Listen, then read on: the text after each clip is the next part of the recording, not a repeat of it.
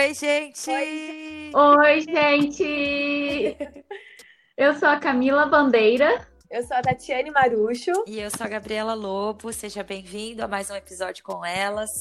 É, a gente inicia esse, esse podcast, esse episódio, lembrando que é um produto da ECA, a nossa agência experimental de comunicação e artes da nossa faculdade. Algo que nos tira da zona de conforto, como já falamos em outros episódios, que faz essa simulação né, do mercado de trabalho, desafiando a gente. Então, seja bem-vindo a mais um episódio. É isso aí, gente. E hoje nós vamos falar um pouquinho da plataforma do TikTok que surgiu em 2014, ainda com o nome Musicali, e foi desenvolvido por uma empresa chinesa.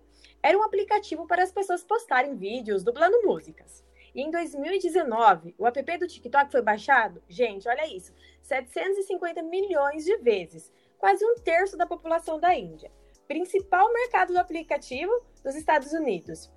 O aplicativo chinês de vídeos, que virou febre, principalmente entre adolescentes, jovens e adultos, que causou aí uma repercussão muito grande, tanto para os famosos quanto para as pessoas. Em 2019, foi o terceiro app mais baixado mundialmente e já consta mais de 800 milhões de usuários globais. E para falar um pouquinho sobre o mundo do TikTok, o nosso entrevistado de hoje é o comediante Juliano Coração nascido em Tatuí, no interior de São Paulo. Atualmente, ele mora em Porto Alegre. Olá, Juliano, seja bem-vindo ao nosso podcast. E aí, tudo bom? Obrigado pelo convite. Eu acho lindo a capa de vocês e parabéns pelo projeto aí. Obrigadão mesmo, fiquei muito feliz de estar participando. Imagina, Juliano. Ah, obrigada. Amém. Chega chegando. Juliano. Já tem que puxar o saco Juliano, já. uma curiosidade. Uhum. Uma curiosidade. Juliano Coração. Coração é seu sobrenome mesmo? É, é meu sobrenome, assim. Eu demorei pra, pra assumir esse sobrenome. Eu lembro que eu, que eu tinha vergonha. Eu sempre usava Juliano Marques. Aí uma vez eu tava na autoescola e o, e o motorista falou: Nossa, o nome é Juliano Coração. Daí eu falei, sim. Daí ele falou, mas você usa Marx? Falei, uso. Daí ele falou, é melhor você usar coração. Eu falei, por quê? Ele falou, um dia você vai entender. Aí, tô deixando. Adorei. Ai, gente, minha risada é muito feia. Amei. É. É, agora sua marca é registrada, né? Porque eu nunca conheci ninguém com sobrenome Coração. Você Pois é a é. primeira pessoa, marca Eu registrada. conheço só Fica mais pai. fácil de ficar famoso, né? Exatamente. É, então, eu tô indo pelo diferente. Então, é, o fato de ser diferente é bom às vezes, né, pra nome artístico. Então eu tô usando. Oh, exatamente. Também porque o cara me Eu tinha muita vergonha do meu sobrenome também, que é Lobo, que não é tão diferente assim. Sim. Mas eu também tinha vergonha. Mas depois eu fui Você perdendo essa preferia que vergonha. fosse qual bicho? Ah, não, eu gosto lobo. do lobo. Só que quando a gente é criança, né? Tipo, zoava, ah, lobinho, ah, lobinho. Agora eu tô acostumada de ser esse bicho. Ai, gente, não dá. Nossa. Eu também já tive crise com o meu sobrenome. Madeira? É, esse, Qual o que é o outro. Os dois. Ah, deixa eu Mastro. né?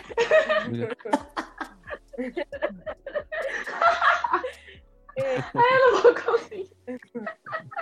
Mas vamos lá. Começar mais um podcast com elas.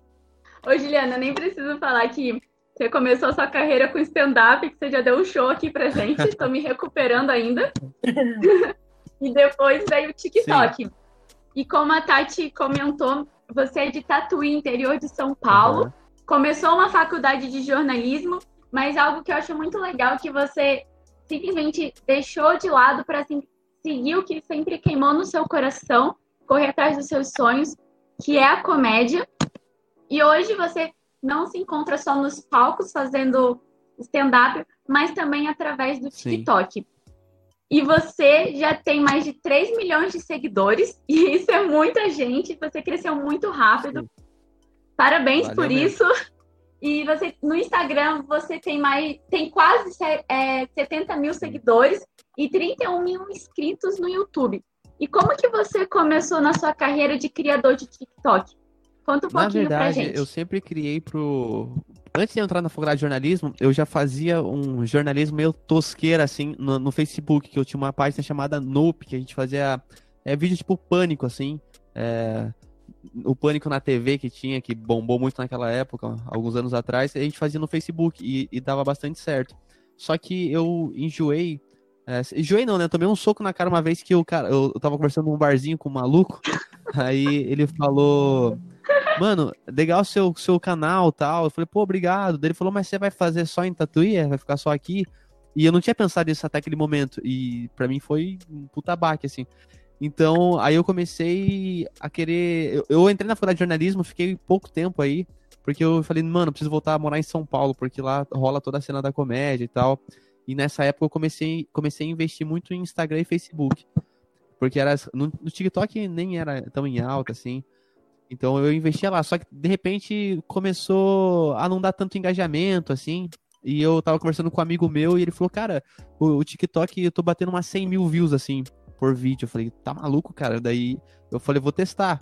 Então, só que quando ele me mostrou, eu, eu falei, mano, TikTok é dancinha, né? Eu não quero fazer dancinha. Aí ele falou, não, mano, o TikTok você pode criar conteúdo como qualquer outra rede, como o YouTube e tal. Quem cria o conteúdo é o criador, e não, a plataforma não faz o criador, é sim o criador.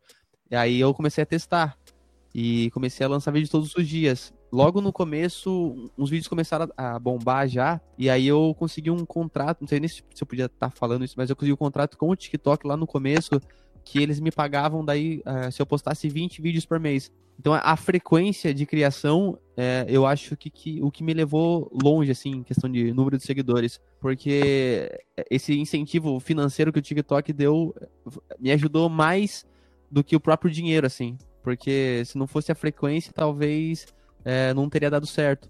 Então foi assim que eu entrei. Depois de, de sofrer muito com, com o Instagram e com o Facebook sem engajamento, resolvi testar numa plataforma que ninguém tava. Então eu acho que eu é, fui muito felizardo, assim, que eu antecipei uma tendência, na verdade. Juliano, como nós falamos anteriormente, o TikTok ele conquistou o coração do mundo inteiro, Sim. né? E vem conquistando cada dia mais. É, nesse app, nós encontramos diferentes tipos de conteúdo e, e, isso mostra que a plataforma tem espaço para todos os nichos de influenciadores. Uhum. Mas eu acredito que muita gente tem essa dúvida. De onde você tira tanta criatividade para gravar os seus vídeos? Conta para nós. Vocês conhecem a Cannabis? Tô brincando. É... Cannabis? humor aqui que eu tô fazendo. Eu, eu não. Eu, eu na verdade, eu acho que eu tiro, assim, da, da necessidade, na verdade, sabe? Quando você sabe que você tem que fazer, tipo, é, você, eu tenho que postar. Eu, é, o TikTok, ele criou uma frequência absurda, assim. Por ser vídeos curtos, eu acredito que a frequência tem que ser, ser mais do que o Instagram, mais do que o, que o YouTube. Então, eu penso em criar quase todos os dias. Hoje em dia, eu tô postando um dia sim, um dia não. Eu postei ontem, só que hoje eu produzi uma coisa já para postar amanhã, porque eu fiz uma música falando do, da Apple, né? Do iPhone 12 não tem carregador e tal. Então eu fiz essa música para eu postar amanhã. É, eu acho que a necessidade cria criatividade. Eu acho que quando eu montar um livro, essa vai ser a capa. Necessidade cria criatividade. Muito bom. bom. Juliano, a gente sabe que por trás de todo de toda essa história, né, do humor, existe um contexto histórico, né? Que se a gente fosse contar aqui, daria um, um outro episódio, né? Que só só quem, quem sabe, quem trabalha com isso, sabe da luta que é, né? Pelo reconhecimento e tudo mais. E aí eu sempre falo nos episódios quando a gente grava que eu gosto de estudar um pouquinho sobre é, mais a fundo sobre o tema que a gente vai abordar e tal.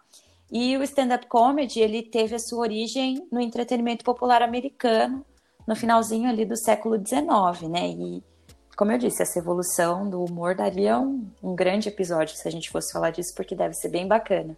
Sim. E pela história, os anos mais decisivos para o humor aqui no Brasil foram marcados pela introdução da imprensa moderna. E só que hoje as redes sociais elas dão uma facilitada, né? Hoje em dia é um pouco mais fácil. Então, como que você acha que o TikTok contribui para sua carreira como humorista? Olha, eu, eu tive um engajamento, assim, exponencial durante a quarentena, né? Então, eu não tive a reação é, física como, por exemplo, se tivesse bombado o TikTok antes é, da pandemia, eu conseguiria perceber se as pessoas estão indo nos shows, elas, se elas estão é, conhecendo na rua. O pouco que, que eu saio, assim, para passear com o cachorro, é, o pessoal costuma reconhecer, sim, às vezes mas eu nunca, eu não consegui ainda ter o teste de marcar um show e ver se vai pessoas. Até porque o meu público é, é bem é, geração Z, assim, sabe? Então, é, talvez não seja nem o público da comédia, stand-up. Eu, te, eu, teria que é, rever as coisas que eu falo. Eu falo muita besteira no palco e, e não dá para falar pra criança e tal. Eu fui fazer um show esses tempos e tinha uma criança ali de 12 anos, assim, um pré-adolescente, a mocinha.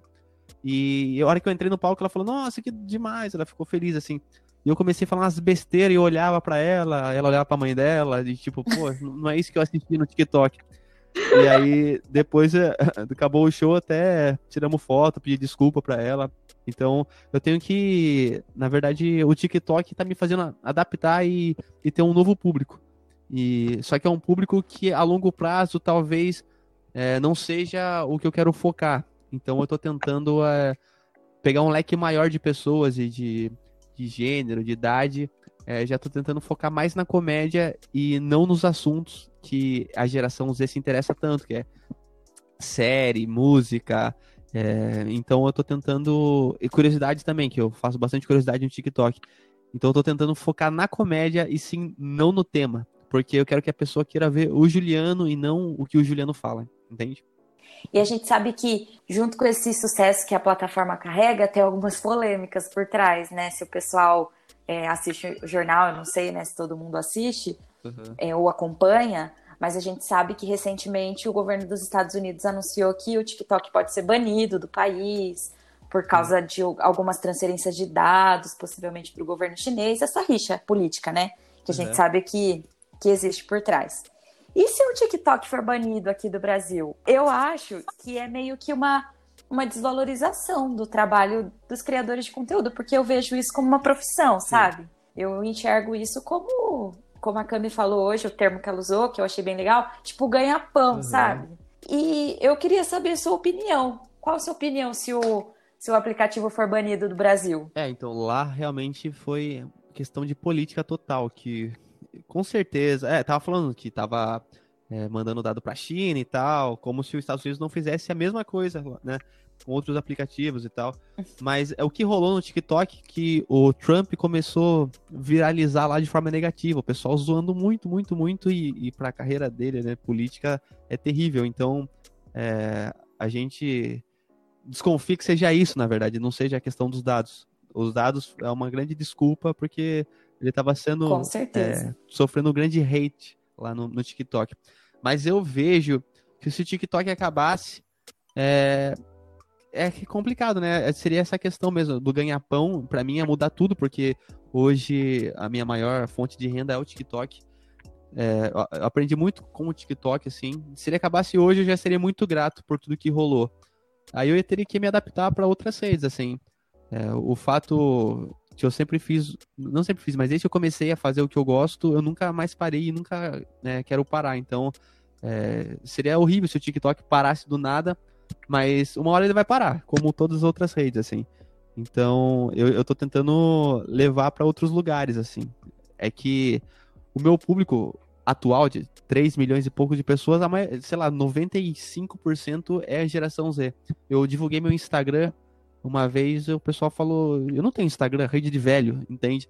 Ou a minha mãe não deixa eu ter Instagram. Pois Ai, é, gente! Velho, Rede de velho, que isso? Eu tenho 24 anos. É, é velha. Pra quem tem 14. Que isso? então, é, é, muito difícil. Os jovens, na verdade. É, seria horrível se o TikTok parasse, porque é a, a audiência do TikTok é muito diferente da, do Instagram. É, é aquele negócio.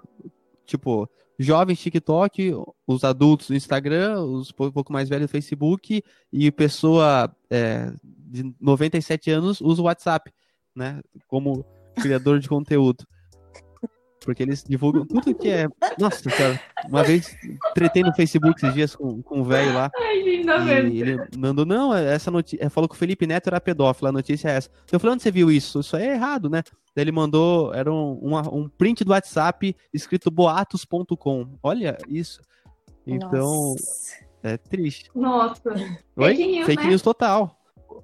Horrível. Então, é, é, seria ruim. Eu acho que o TikTok ele é, é uma evolução das redes. Lógico que tem muita tontice lá, como tem em todo lugar.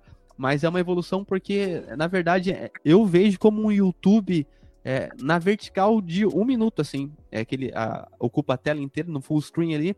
E você vai passando e tal. E, poxa, você quer fazer uma lasanha no TikTok, você aprende um minuto. Se você for no YouTube, você vai aprender em, em meu, em 25 e o cara só começa o tutorial no 24 minutos. Porque ele fica enrolando até esse tempo, porque ele vai ganhando dinheiro, né? O, o, YouTube paga por tempo assistido. Tem que ter mínimo de 10 pois minutos, é, né, então, no é, YouTube. É, é, muito complicado esse algoritmo. Então o TikTok, ele favorece muito pro, pro, pro creator.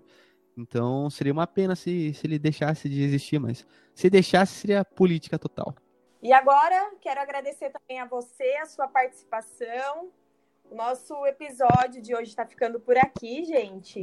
Obrigada, Juliano, por participar do nosso podcast. Eu que agradeço. Viu? Não esquece da gente. Você tá ficando famoso, não esquece das, das amigas universitárias. Eu já esqueci. Hein? Tô brincando. Oh. lógico que não. Agradeço muito o espaço, viu? De verdade, fico muito feliz e deixar minhas redes aqui, então. É, se você for. Pô, segue no Instagram aí, Juliano Coracão. Se for criança, segue no TikTok. Se for o idoso, fake news, WhatsApp, tá bom? Obrigado, gente.